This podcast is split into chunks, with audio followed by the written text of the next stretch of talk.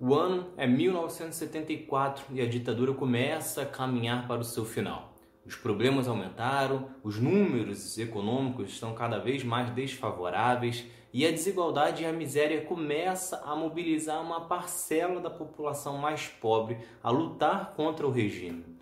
Neste contexto, que assume Ernesto Geisel, disposto a preparar a abertura política, mas antes disso, ele trata de fazer o mesmo que seus antecessores, que é perseguir e matar opositores.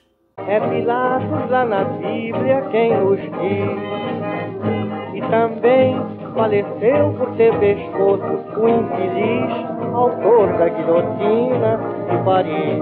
Ernesto Geisel assume a presidência em 15 de março de 1974 e promete fazer uma abertura política lenta, gradual e segura. No entanto, o que estava acontecendo realmente era que o regime militar passava por uma grave crise o tal milagre econômico já havia desaparecido. A inflação chega a 40% e os números da dívida externa não param de crescer.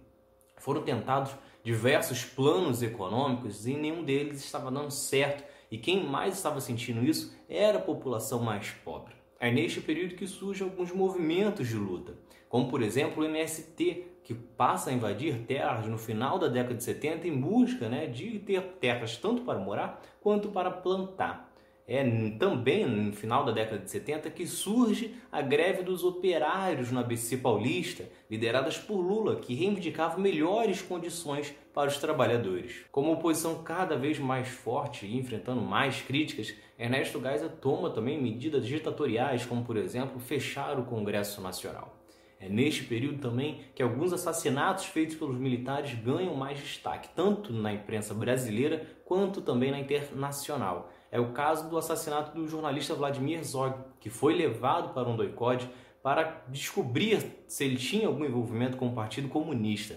Mas na verdade ele estava sendo levado por causa das críticas que ele fazia ao regime, inclusive levantando suspeitas de corrupção dos militares. Por muito tempo pensavam que Geisel era um dos ditadores mais moderados e que não concordava com tal tipo de atuação. Muito desse pensamento se devia ao fato dele ter afastado militares que estavam envolvidos aos assassinatos de opositores.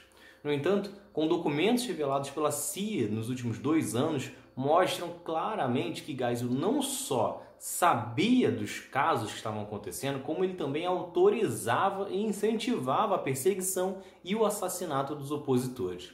Segundo números do, da Comissão Nacional de Verdade, de, de 1974 até 1979, 89 pessoas morreram ou desapareceram por motivos políticos no Brasil. O mandato de Geisel termina em 14 de março de 1979 e ele dá lugar ao Figueiredo, que vai ser o último ditador do regime militar.